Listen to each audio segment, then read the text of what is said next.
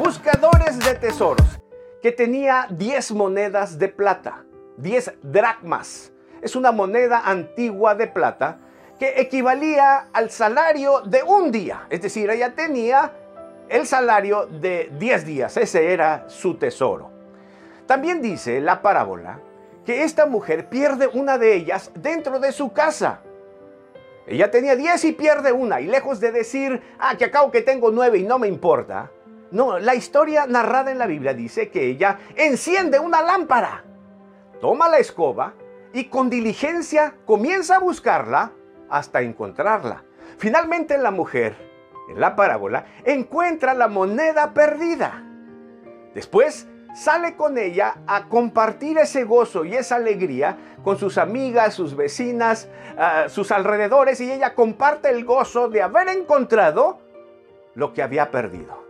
Pese a no ser una moneda, el dracma, de mucho valor, un tesoro quizá como el que se encontró esta pareja en Reino Unido. No, era simplemente el salario de un día, una moneda de plata. Pese a ello, la mujer no menospreció. Buscó la moneda perdida dentro de su casa, la encontró y se regocijó. Esta es la enseñanza que nos deja Jesús en esta parábola. En efecto, esa moneda representa nuestras vidas.